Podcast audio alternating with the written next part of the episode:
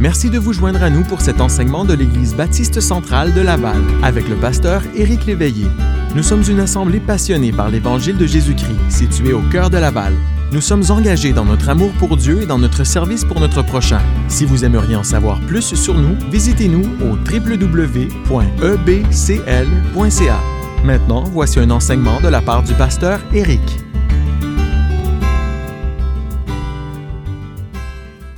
Alors, transportons-nous maintenant dans Zacharie chapitre 4. Zacharie chapitre 4. Et on va regarder ici cette promesse que Dieu fait par la bouche de son prophète Zacharie, qui était un jeune homme. Et puis, il le fait à Zorobabel, qui est le gouverneur euh, du restant, du reste qui revient de captivité, puis qu'ils arrivent en terre promise et qui doivent, et qui doivent euh, reconstruire le temple.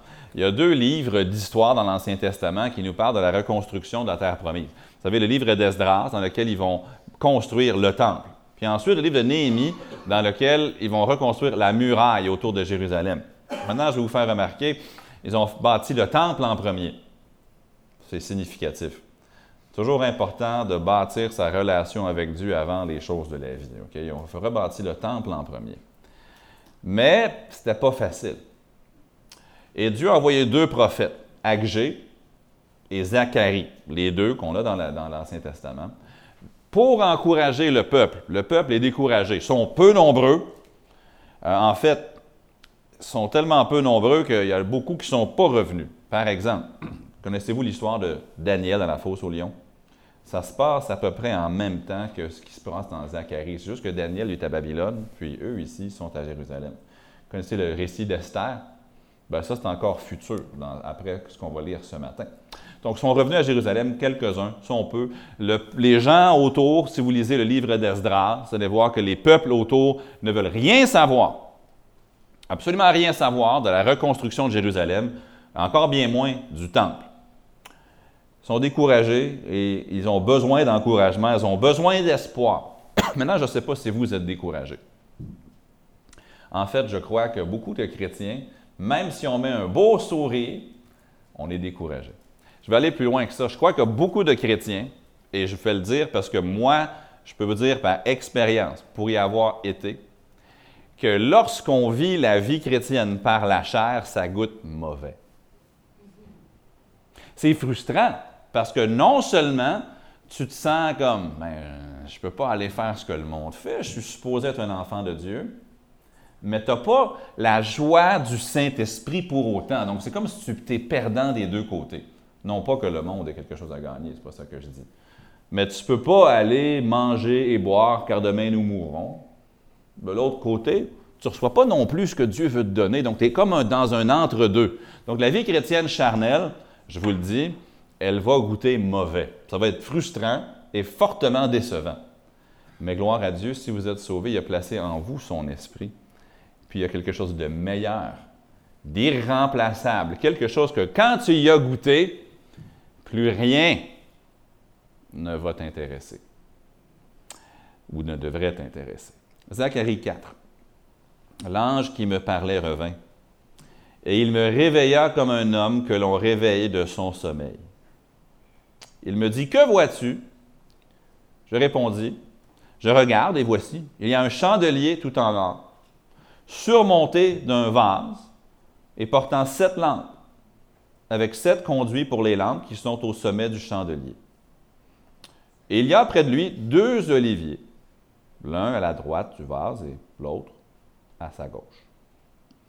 Et reprenant la parole, je dis à l'ange qui me parlait, Que signifient ces choses, mon Seigneur? L'ange qui me parlait me répondit, Ne sais-tu pas ce que signifient ces choses? Je dis non, mon Seigneur. Alors il reprit et me dit, C'est ici la parole que l'Éternel adresse à Zorobabel. Ce n'est ni par la puissance, ni par la force, mais c'est par mon esprit, dit l'Éternel des armées. Qui es-tu, grande montagne, devant Zorobabel? Tu seras aplani. Il posera la pierre principale au milieu des acclamations. Grâce, grâce pour elle. La parole de l'Éternel me fut adressée en ces mots. Les mains de Zorobabel ont fondé cette maison et ses mains l'achèveront. Et tu sauras que l'Éternel des armées m'a envoyé vers vous. Car ceux qui méprisaient le jour des faibles commencements se réjouiront en voyant le niveau dans la main de Zorobabel. Ces sept sont les yeux de l'Éternel qui parcourent toute la terre. Je pris la parole et je lui dis, Que signifient ces deux oliviers à la droite du chandelier et à sa gauche? Je pris une seconde fois la parole et je lui dis, Que signifient les deux rameaux d'olivier qui sont près des deux conduits d'or, d'où découle l'or? Il me répondit, Ne sais-tu pas ce qu'ils signifient? Je dis, Non, mon Seigneur. Et il dit, ce sont les deux oins qui se tiennent devant le Seigneur de toute la terre. Prions. Seigneur, tu nous donnes ce passage et d'autres, même si celui-ci est dans l'Ancien Testament, les parallèles sont si clairs et si évidents avec les vérités du Nouveau Testament, mais ta vérité qui ne change point, c'est que nous, par nous-mêmes, avec la force humaine, nous sommes incapables, premièrement, de nous délivrer nous-mêmes du péché. Ça nous a pris Jésus-Christ comme sauveur.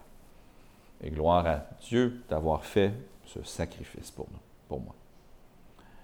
Mais aussi, même une fois sauvés, nous ne sommes pas plus capables, humainement, de faire ce à quoi tu nous appelles. Et ces rôles-là, ces choses-là, peuvent être nombreuses. Cependant, nous sommes incapables de le faire. Alors nous avons besoin de toi. Je te prie maintenant que dans les minutes que nous allons investir ici, que tu, honnêtement, je te demande rien de moins que de transformer notre manière de penser sur la vie chrétienne.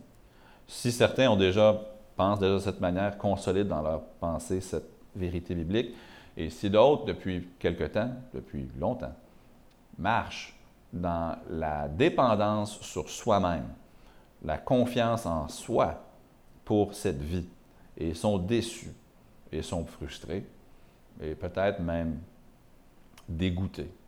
Je prie que tu leur montres, pas par moi, mais plutôt par ta parole, que ce n'est pas ainsi que la vie chrétienne doit être vécue, mais qu'elle doit être vécue dans la foi au Fils de Dieu qui s'est livré lui-même pour nous et dans une confiance dans l'œuvre irremplaçable et surnaturelle du Saint-Esprit qui réside à l'intérieur de chaque enfant de Dieu. Et s'il y a quelqu'un ici aujourd'hui qui n'est jamais, entré dans cette relation avec Dieu, qui n'a jamais reçu Christ comme sauveur, je te demande qu'aujourd'hui l'Évangile soit explicite devant eux et qu'ils reçoivent Christ. Je prie le nom du Seigneur Jésus. Amen. Dieu est capable d'abattre tout obstacle. Tout ce qui se dresse devant son enfant, tout ce qui se dresse devant son peuple, Dieu est capable d'abattre ces obstacles-là. Il n'y a aucun désir que Dieu a pour votre vie qui est au-delà du raisonnable. Il n'y a aucun, aucune chose que Dieu désire vous donner que vous ne pouvez pas recevoir. Mais vous ne pouvez pas par vous-même l'accomplir. Je l'ai cité tantôt dans Colossiens 1, Dieu nous enseigne que sans Christ, on est perdu, n'est-ce pas? Allez voir n'importe qui à Laval, à Montréal ou dans le monde entier, qui n'a pas reçu Christ comme son sauveur, peu importe qui est cette personne, il ou elle n'a qu'un espoir de salut et son nom, c'est Jésus-Christ. Il n'y a sous le ciel aucun autre nom qui était donné parmi les hommes par lesquels nous devions être sauvés. Maintenant, allez voir n'importe quel chrétien. Vous pouvez vous tourner à la personne à votre droite, tournez-vous à la personne à votre gauche ou regardez dans le miroir. Tout chrétien, tout chrétien a besoin autant de Christ pour la vie présente qu'il en avait besoin pour son salut. Maintenant, Christ, quand il est parti, il nous a dit, il est avantageux pour vous que je m'en aille. Parce que si je ne m'en vais pas, je ne peux pas vous envoyer le consolateur. Maintenant, si Jésus était physiquement avec nous aujourd'hui, on trouverait ça merveilleux, mais on serait un peu déçu ce matin si on entendait Ouais, mais ce matin, vous savez, il était à l'église baptiste de Saint-Augustin à Québec.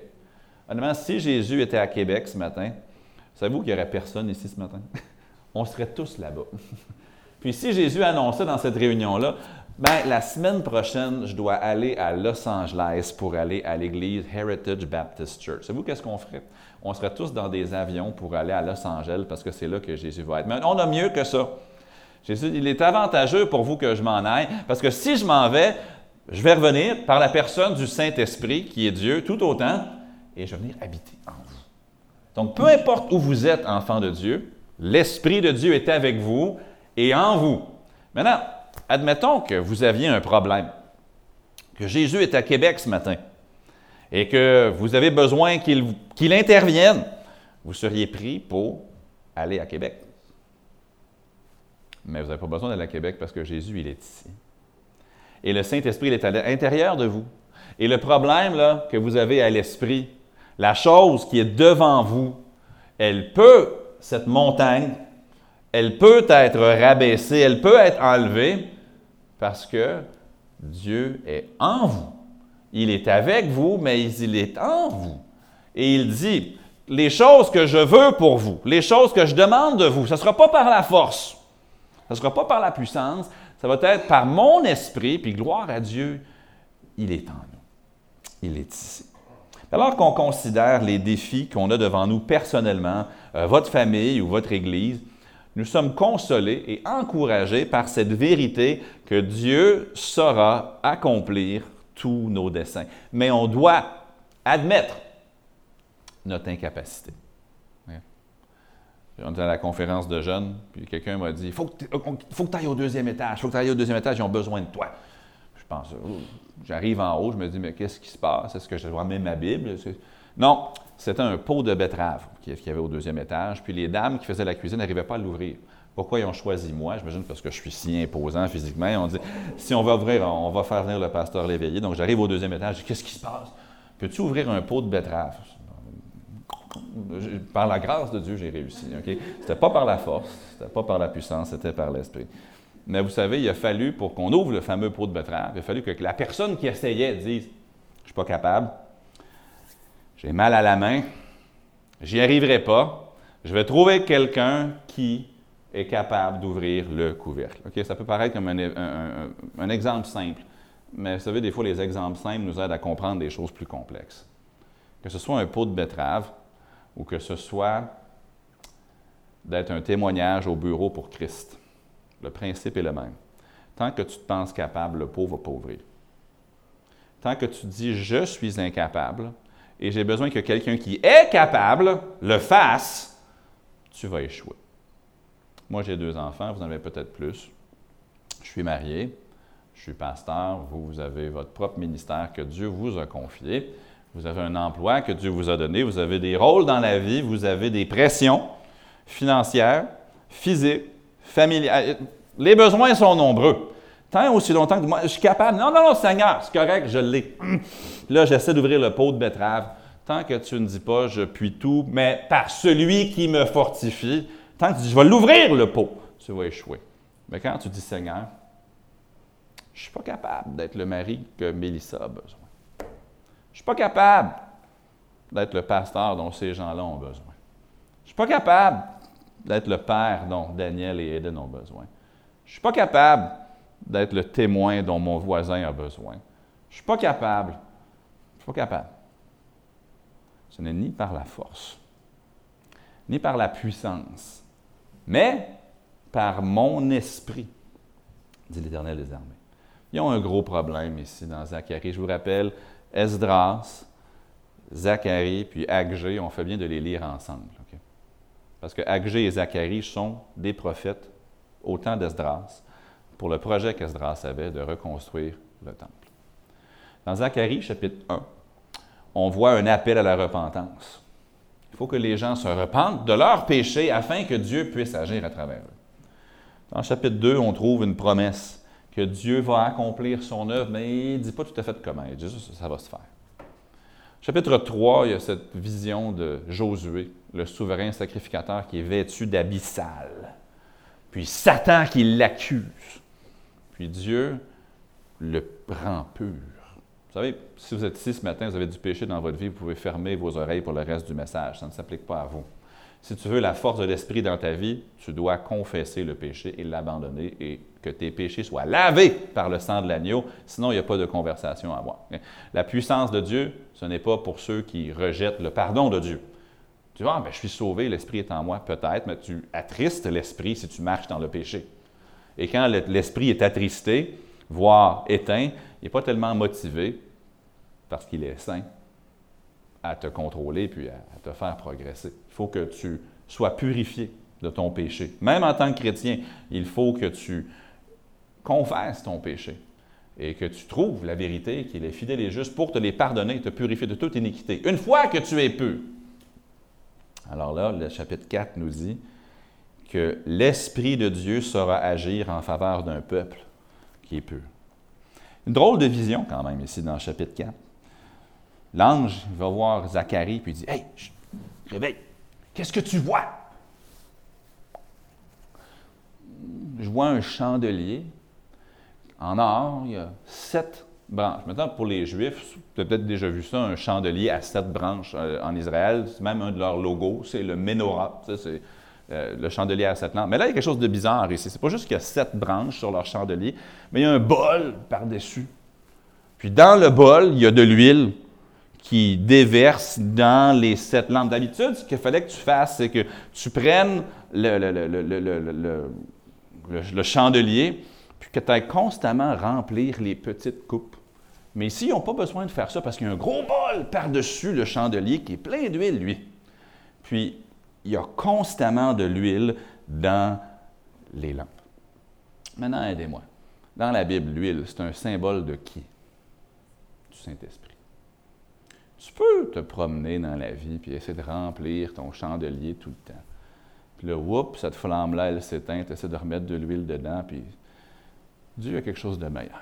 Dans la vision, il dit, au lieu que vous allez remplir votre chandelier tout le temps, j'ai mis un bol par-dessus.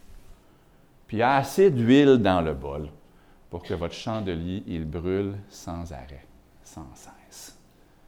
Vous savez, le Saint-Esprit, quand il habite en toi, tu n'as pas besoin tous les matins de le recevoir à nouveau. Il est là.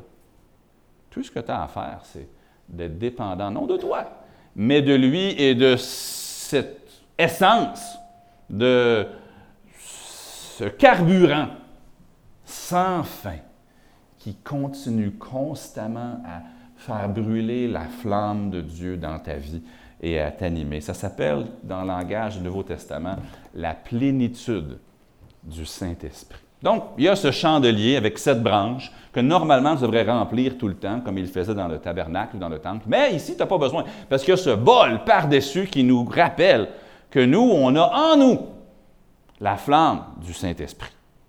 Et que nous pouvons constamment connaître cette vie qui est animée, qui est remplie, qui est contrôlée, non par nos efforts, qu'on doit toujours remplir, mais vraiment par le Saint-Esprit.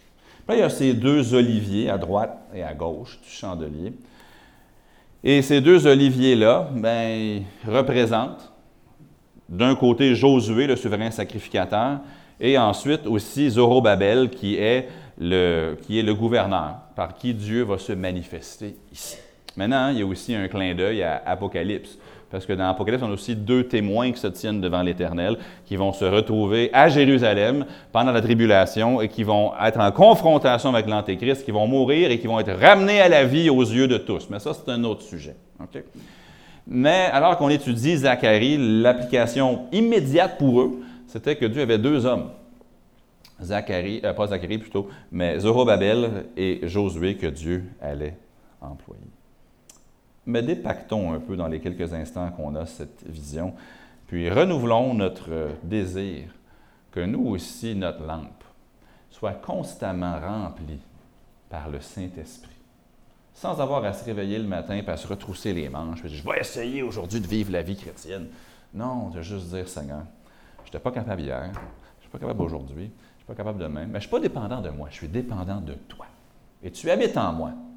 Et à ma connaissance, je suis pur du péché, il n'y a rien dans ma vie que je tolère qui te déplaît, alors je suis dépendant de toi que tu vas faire ce que tu, toi seul, peux faire. Je vous rappelle, la vie chrétienne vécue par la chair, c'est fade. C'est frustrant. C'est choquant.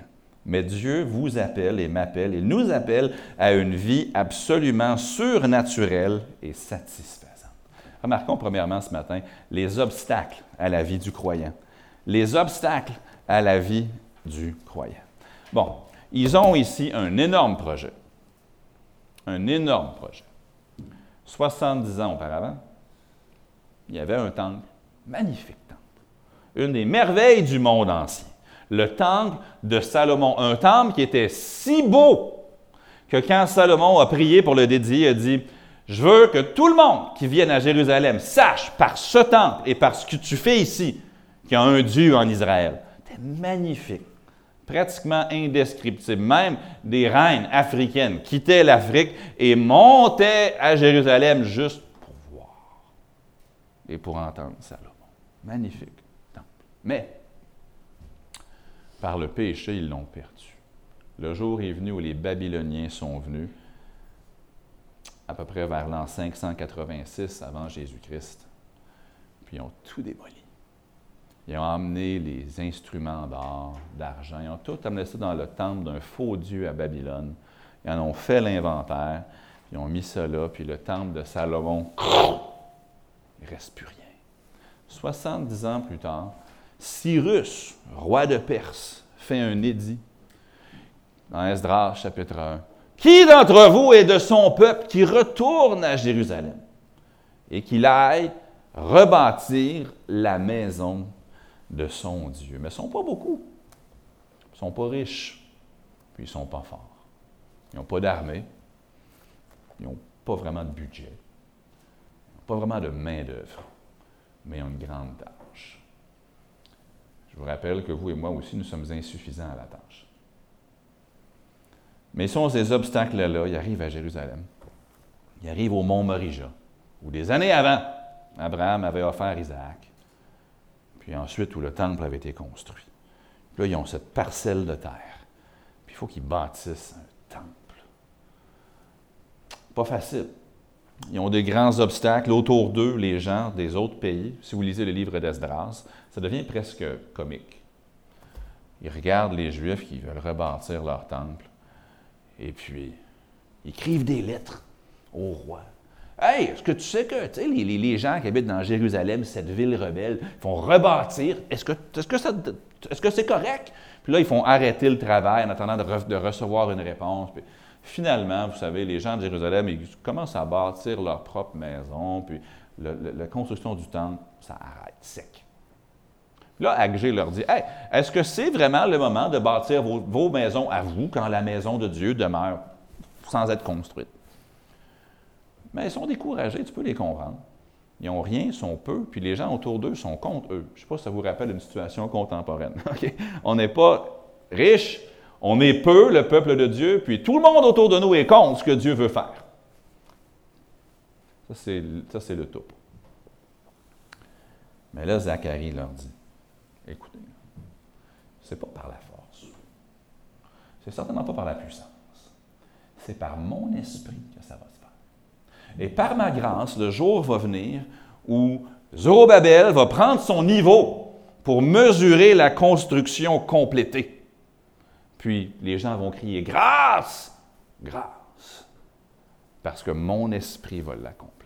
Vous avez des adversaires, vous avez des ennemis, vous avez des obstacles, et je suis ici ce matin pour vous encourager que ce n'est pas par votre force. Moi, j'ai peu de force, tant mieux, ça donne plus de place à Dieu pour travailler. Moi, j'ai peu de puissance, bien, tant mieux, tu ne seras pas aussi tenté de prendre la place du Saint-Esprit.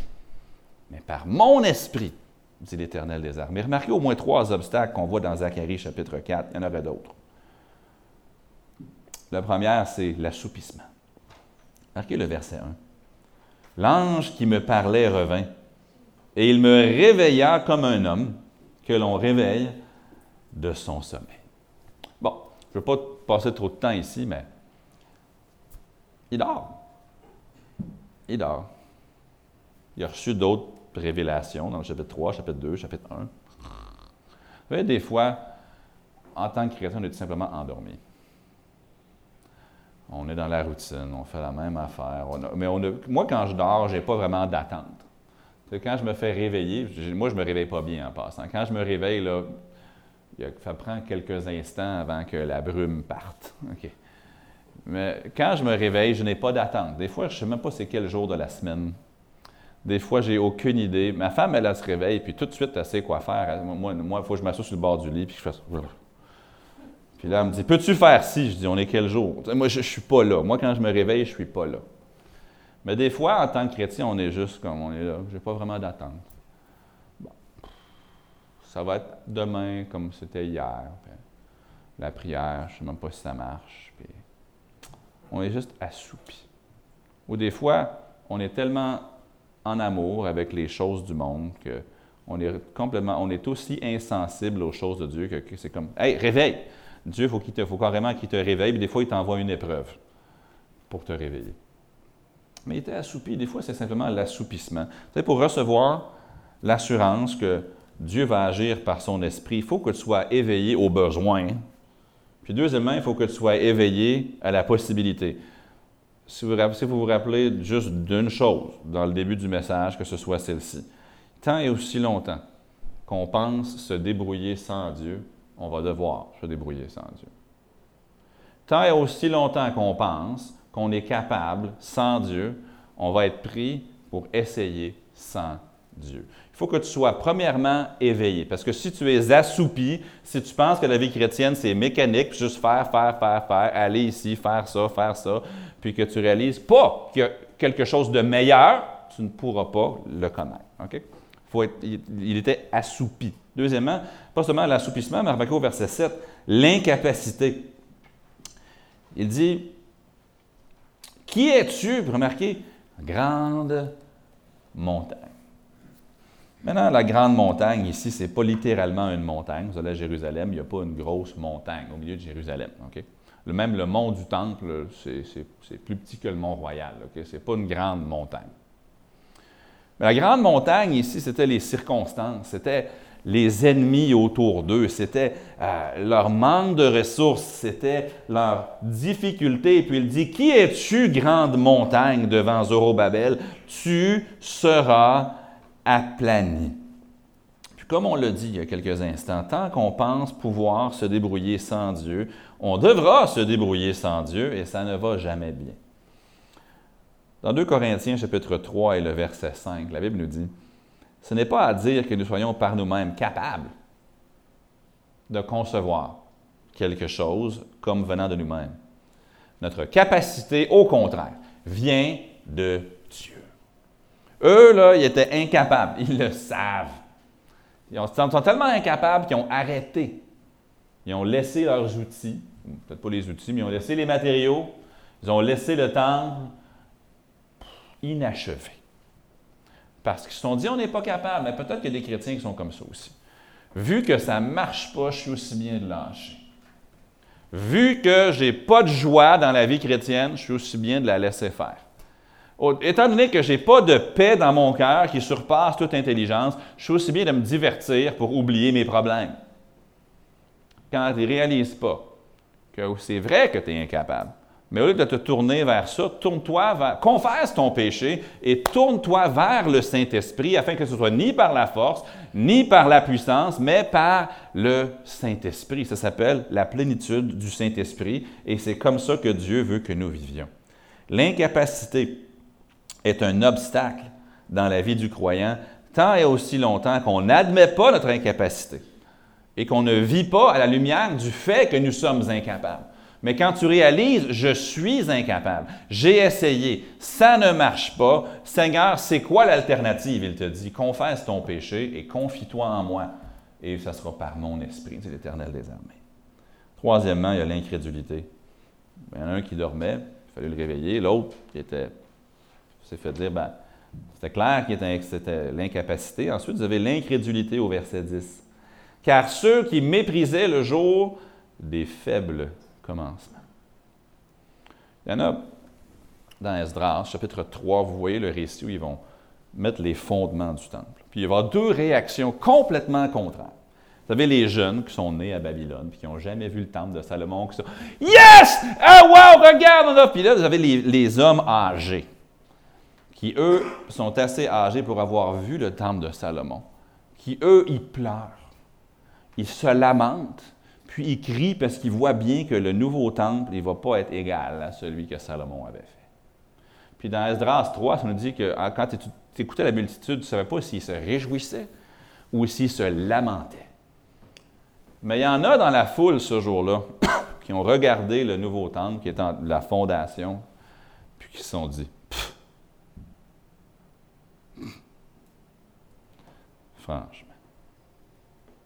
Pas fort. Moi, je me souviens du vieux temple de Salomon, il était grand. Mais vous savez, des fois, on approche la vie chrétienne, on devient blasé. Hein. Ah, sais plus ce que c'était. Dieu n'a pas changé. Jésus-Christ est la même hier, aujourd'hui et éternellement. Les jours où tu pouvais élever des enfants pour le Seigneur, là, ça, c'est passé. Certain. Jésus-Christ est le même hier, aujourd'hui et éternellement. Tu sais, le jour où tu pouvais voir une église gagner des âmes à Christ, ça, c'est du passé. Sérieux? Je pense pas, moi. Parce que Jésus-Christ est le même hier, aujourd'hui et éternellement. Et celui qui est en nous est plus grand que celui qui est dans le monde. Le jour où tu pouvais vivre une vie chrétienne pour Christ, ça a changé. Moi, je ne crois pas. Je ne crois pas. Mais ils étaient incrédules. Ceux qui méprisaient le jour des faibles commencements se réjouiront. Ils étaient incrédules. Gloire à Dieu, Dieu avait pourvu deux prophètes, Agé et Zacharie, pour contredire cette philosophie-là. Et pour leur dire, non, ce n'est ni, ni par la force, ni par la puissance, mais par mon esprit, dit l'Éternel des armées. Vous savez, des fois, la lumière au bout du tunnel, elle semble très, très petite. Les réponses de Dieu semblent loin. Le tunnel a l'air long. Dans Proverbe 4, 18, ça dit Le sentier des justes est comme la lumière resplendissante dont l'éclat va en croissant jusqu'au milieu du jour. C'est bon de ne pas croire en soi. Ils ne croyaient pas en eux. Ils ont regardé les faibles commencements puis se sont dit pense pas. C'est bon de ne pas croire en soi, mais c'est grave de ne pas croire en Dieu, de ne pas lui faire confiance dans sa force. Dans 1 Corinthiens 1, ça nous dit Et Dieu a choisi les choses viles du monde et les choses qu'on méprise. 1 Corinthiens 1, 28 et 29. Celles qui ne sont point pour réduire à néant celles qui sont, afin que personne ne se glorifie devant Dieu. C'est vrai que tu n'es pas capable. Puis si tu essaies en 2020 par la chair, ça ne marchera pas plus qu'en 2019. Mais gloire à Dieu, il a mis en toi, si tu es un chrétien, une chrétienne, quelque chose qui te donne espoir. Remarquez deuxièmement la provision que Dieu avait faite. On voit les obstacles, puis les obstacles, on aurait pu s'éterniser. On aurait pu en, en mentionner plein d'autres, fictifs, réels dans vos vies, imaginaires, possibles, mais regardons la provision que Dieu avait faite. C'est le verset 6, c'est le thème de l'année, c'est le, verset clé de ce passage. Alors il reprit et me dit, c'est ici que, c'est ici la parole que l'Éternel adresse à homme avec plein d'ennemis, homme avec peu de ressources. Ce n'est ni par la puissance, ni par la force, mais c'est par mon esprit, dit l'Éternel des armées. Gloire à Dieu qu'on est impuissant. Gloire à Dieu qu'on est démuni. Gloire à Dieu qu'on est incapable parce que Dieu, lui, n'est aucune de ces choses. Au contraire, il a fait provision pour nous. Première provision qu'il a faite, c'est que Jésus-Christ a versé son sang pour moi et pour vous pour qu'on puisse être déclaré non coupable. Non coupable de péché. Et quand Dieu te déclare non coupable de péché, il met en toi son esprit, puis il fait des choses qui ne sont pas à ta mesure, mais qui sont à sa mesure. Qui sont à sa mesure à lui. Nous ne sommes pas la solution. Dans ce verset, je voyais deux mots. Ce n'est ni par la force, ni par la puissance. Maintenant, en français, ces deux, mots, ces deux mots-là sont quand même un petit peu apparentés. Puis en hébreu, il l'était aussi. Le mot qui est traduit, ce n'est par la force. C'était l'idée d'avoir une grande armée. Ce n'est pas par les grandes armées que ça va se faire. Euh, euh, euh, Zorobabel, quand même que tu aurais 500 000 soldats, ce n'est pas comme ça que j'ai choisi de fonctionner. Quand même que tu te réveillerais demain et que tu dirais Hey, wow, on a 50 000 ouvriers sur le chantier. Ce n'est pas par la force. Ensuite, ce n'est ni par la puissance. La force, ça parlait de choses extérieures.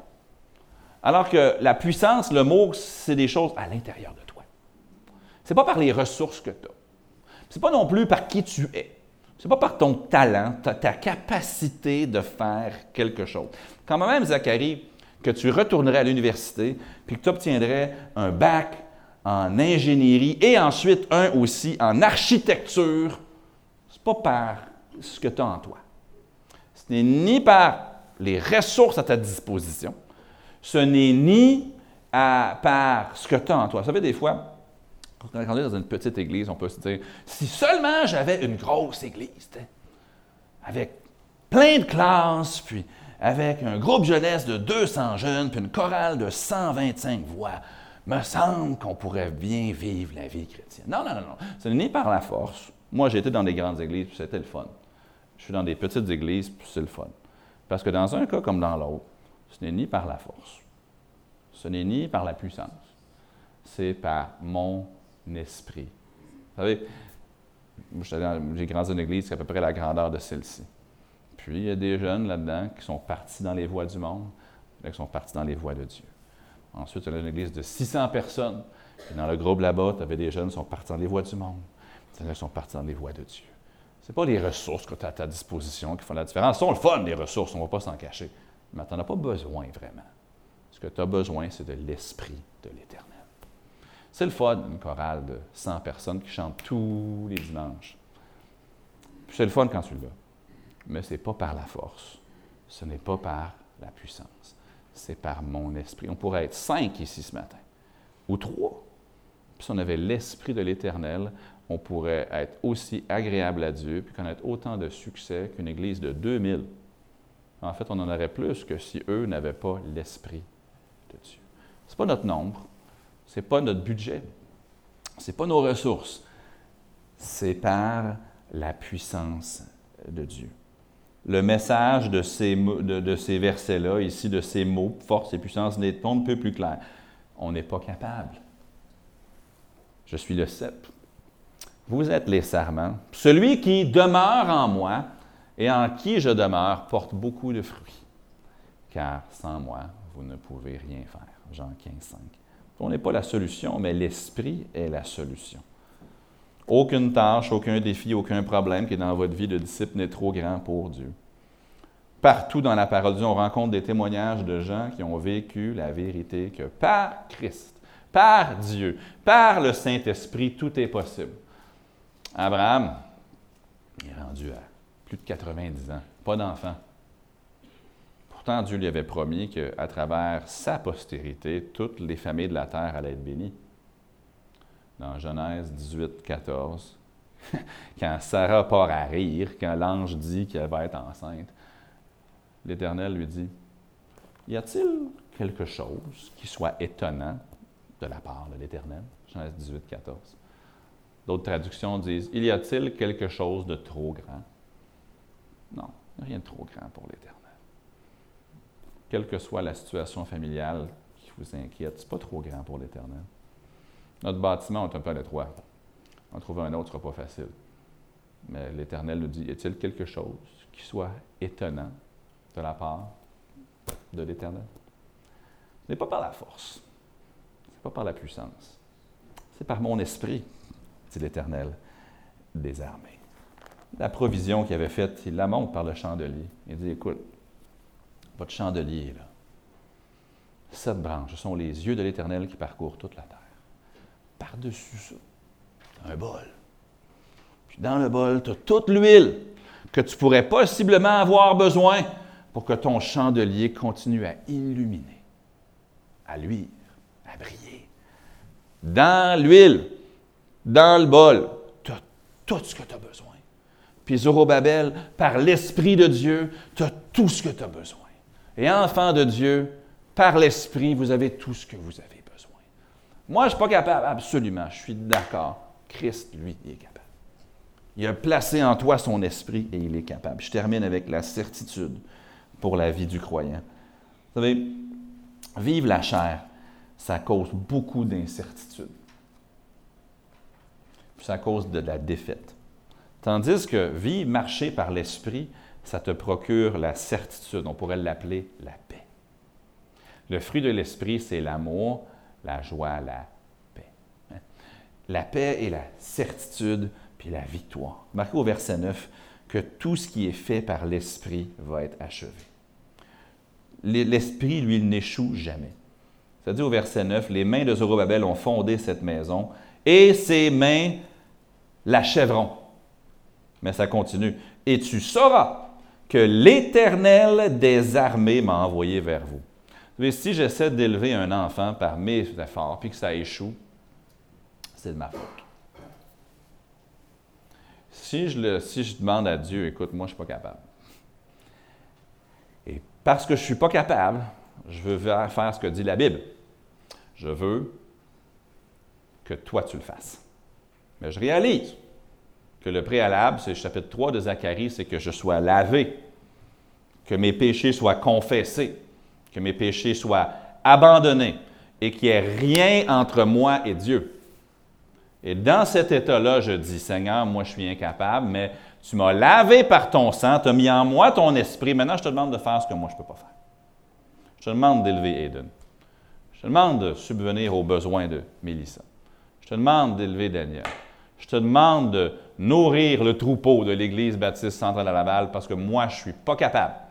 Mais, à ma connaissance, tous les péchés que j'ai commis sont lavés non seulement au moment du salut, mais même depuis, je n'ai pas de péché dans ma vie que je tolère. Tout est confessé, abandonné, lavé dans le sang de l'agneau. L'esprit qui habite en moi maintenant, qui n'est pas attristé, devrait se mettre à l'œuvre. Et c'est là qu'est ma confiance. Philippiens 1.6 nous dit, je suis persuadé que celui qui a commencé en vous cette bonne œuvre la rendra parfaite pour le jour de Jésus-Christ je suis persuadé. Pas juste, moi, je pas, non, je suis convaincu, je suis persuadé que c'est vrai, que celui qui a commencé en vous cette bonne œuvre, ça commence quand cette bonne œuvre-là? Ça commence au moment où tu invoques le nom du Seigneur pour être sauvé. Au moment où tu deviens son enfant, Dieu dit, OK, Éric Léveillé, tasse-toi. Tu es maintenant à moi, je vais faire une œuvre maintenant toi, tu ne pourrais pas faire. Je vais faire quelque chose. Puis il a commencé en moi cette bonne œuvre. Et autant c'est lui qui l'a commencé, c'est lui qui la rend parfaite. Dieu ne m'a pas dit, écoute, je te sauve, maintenant c'est, toi, là. Je, te mets sur la patinoire, je te mets sur le terrain, c'est toi qui. Non! Il dit, non seulement je te sauve, mais je vais continuer, après t'avoir sauvé, à faire ce que seulement moi je peux faire. Le problème, c'est que souvent notre confiance n'est pas dans l'esprit, mais elle est dans la chair. Puis je vais aller plus loin. Des fois, on n'a pas le choix que de mettre sa confiance dans la chair. Parce qu'on a attristé l'esprit. Si tu as attristé l'esprit, puis sa force n'est pas disponible, tu fais quoi? Tu te confies dans la chair. Tu n'as pas vraiment d'autre option. Là. Maintenant, tu sais que la chair, ça ne va pas marcher, mais tu ne sais pas comment te revenir à l'esprit. Mais voici comment. Si nous confessons nos péchés, il est fidèle et juste pour nous les pardonner et pour nous purifier de toute iniquité. Vous savez pourquoi tellement de chrétiens goûtent à ce qu'ils pensent être la vie chrétienne, puis ils font ça goûte pas bon. Parce qu'ils le font par la chair. Parce que dans leur vie, il y a du péché. Puis quand il y a du péché dans ta vie, toléré et bienvenu. L'esprit, il ne te contrôle pas. L'esprit, il ne fait pas grand-chose à travers toi.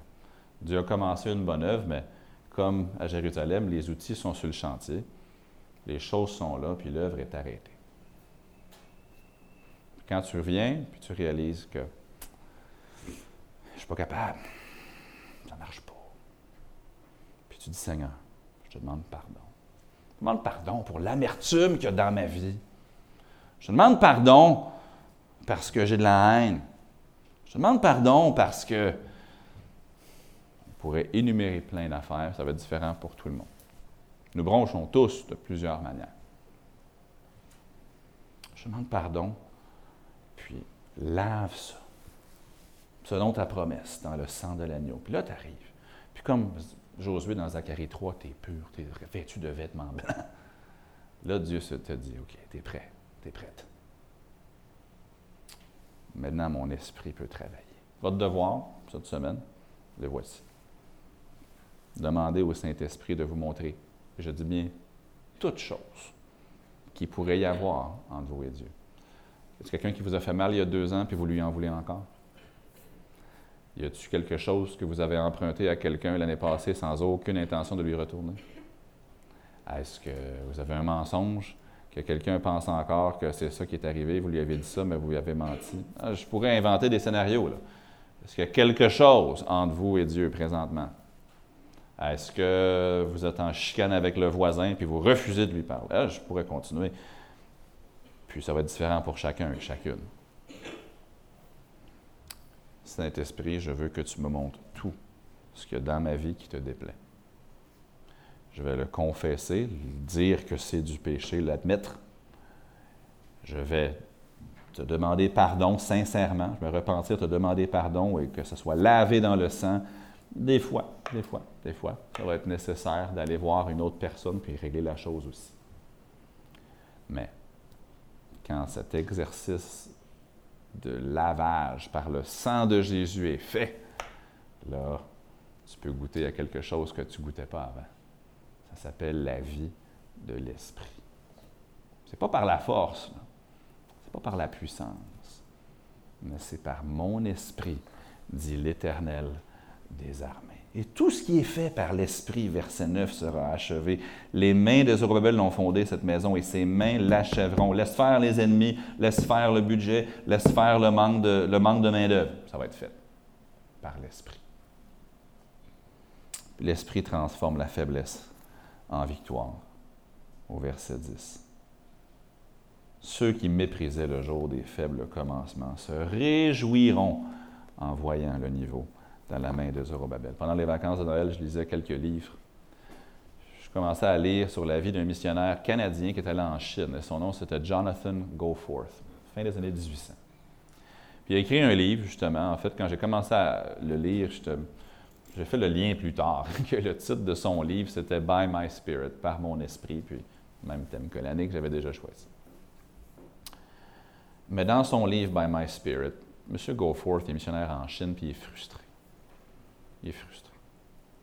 Frustré parce que les églises en Chine qu'il connaissait sont mortes, sont frustrées. Puis les pasteurs, puis les anciens, puis les diacres vivent des vies de péché. Puis il y a de la bisbille entre les frères, entre les sœurs. C'est horrible. Il y a des églises qui faisaient des construisent des bâtiments.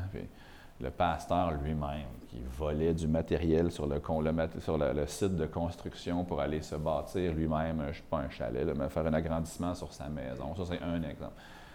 Il y a plein d'affaires. Le résultat étant que l'œuvre de l'Esprit était arrêtée. M. Goforth est profondément attristé dans son esprit, puis il lit un livre de réveils qui ont eu lieu en Afrique, puis qui ont eu lieu en Europe. Puis il se dit, si Dieu l'a fait là-bas, il est sans doute capable de le faire ici. Puis commence à prier, puis chercher la face de Dieu. Puis Dieu lui révèle, écoute, si vous êtes prêt à vous humilier devant moi, si mon peuple, sur qui est invoqué mon nom, s'humilie, prie et cherche ma face, et s'il se détourne de ses mauvaises voies, je l'entendrai du haut des cieux. Vous connaissez le reste de Chronique 7, puis il fait exactement ça. Lui-même, il se met sur sa face devant Dieu. Montre-moi dans ma vie tout ce qui te déplaît. Je veux qu'il reste rien de sale dans ma vie. Ça n'a pas été facile. Des fois, il a fallu qu'il aille faire s'accorder. Il, donne un exemple. il y avait un autre missionnaire qui était, je vais le dire là, il n'était pas capable de le sentir. Il n'était pas capable de le blairer. Puis, il savait là, que c'était quelque chose qui empêchait l'esprit d'œuvrer dans sa vie. Puis c'est comme si le Saint-Esprit lui disait, écoute, il faut que tu ailles voir le missionnaire, puis que tu lui demandes pardon. Puis là, non, non, Seigneur, c'est lui qui a commencé. C'est lui qui m'a fait du tort. Moi, je n'y ai rien fait. Puis là, le Saint-Esprit dit, laisse faire ce qu'il t'a fait. Toi, ta haine, puis ta, ta, colère envers lui, c'est tout autant un péché que ce que lui t'a fait. Puis là, il arrive au prêcher à l'Église, puis il sentait, il était presque pas capable de prêcher parce que le Saint-Esprit lui, lui disait, écoute, tant que tu ne règles pas cette affaire-là, ton ministère est en vain. Puis finalement, à 11 heures le soir, il a cédé. Puis il est allé voir le missionnaire, puis il a demandé pardon pour la haine qu'il entretenait envers lui, puis l'amertume qu'il avait. Puis il dit, je suis retourné le lendemain soir pour prêcher, puis c'était complètement différent. C'était plus moi, c'était l'Esprit de Dieu qui œuvrait à travers. Le reste du livre est spectaculaire parce qu'il va prendre la leçon qu'il a apprise, il va commencer à l'enseigner dans toutes les églises de Chine où il va. Puis un peu partout, ça va faire le même résultat.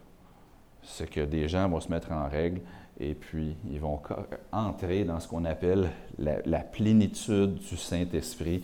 Et honnêtement, c'est fantastique à lire. Est-ce que vous avez soif pour une vie chrétienne différente de celle que vous avez connue? Parce que peut-être que dans votre vie, il y a des choses qui déplaisent à Dieu, qui attristent l'esprit et qui l'empêchent de faire ce qu'il veut faire à travers vous. vous êtes là, votre chandelier brûle à moitié, vous avez un bol par-dessus le, chandelier qui est rempli du Saint, qui, qui, est là, une ressource inépuisable, mais vous n'en profitez pas parce que les tuyaux sont bloqués. Débloquer les tuyaux. Comment? Confesse ton péché, abandonne-le, demande pardon et le tuyau va être propre. Et là, le Saint-Esprit peut t'animer, te contrôler et faire ce que toi, tu ne peux pas faire. Moi, je désire plus que ce que j'ai eu dans ma vie. Je ne parle pas de matériel, je parle de la présence manifeste de Dieu dans ma vie. Pour l'année 2020, ce que je veux, c'est quelque chose que je n'ai pas tout à fait connu suffisamment en 2019. Hein? Je ne veux pas le faire par ma force ni par la puissance, mais plutôt par son esprit. Et je veux dépendre totalement sur Dieu pour ce que lui seul peut faire. Et ma part à moi dans ça, c'est de reconnaître si le tuyau est bloqué. Le Saint-Esprit me dit, écoute, le tuyau qui va à la lampe 2, là, il est bloqué. Tu péché là-dedans? Qu'est-ce que tu vas faire? Bah, écoute, ce péché-là, il faut qu'il reste là, parce que vois-tu, c'est pas ma faute. C'est elle qui a commencé. Garde-le bloqué, ton tuyau, si tu veux. Mais si tu ne peux pas dépendre de mon esprit, tu vas être pris pour dépendre de la chair, puis tu as déjà vu comment ça finit ça. Tu veux que mon esprit le fasse, débloque le tuyau par le sang de Jésus-Christ. Des fois, ma femme va venir me dire, elle Éric, le, le, le, l'évier, là, dans, l'évier dans, dans, la salle de bain, là, en bon québécois, il ne draine pas. C'est bloqué. L'eau ne coule pas. Là, je vais chez Canadian Tire, je m'achète du Drano. Dr. Plumber. Parce que sinon, il faudrait que j'aille.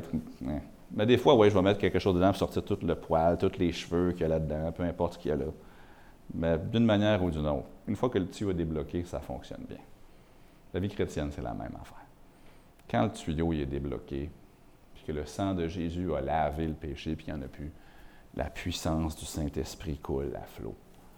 Mais pour la plupart des chrétiens, je dirais, je ne parle pas, je vise personne, mais je parle ici, puis partout ailleurs, et inclus moi. Souvent, les tuyaux restent bloqués. Puis on se dit, pourquoi? Pourquoi la vie chrétienne, c'est comme ça? Débloque le tuyau. L'esprit va, va passer. L'esprit va te remplir. L'huile qui est dans le bol va se ramasser dans ton chandelier. Puis tu verras quest ce que tu ne peux pas faire par ta force qui est petite. Dieu peut le faire par son esprit.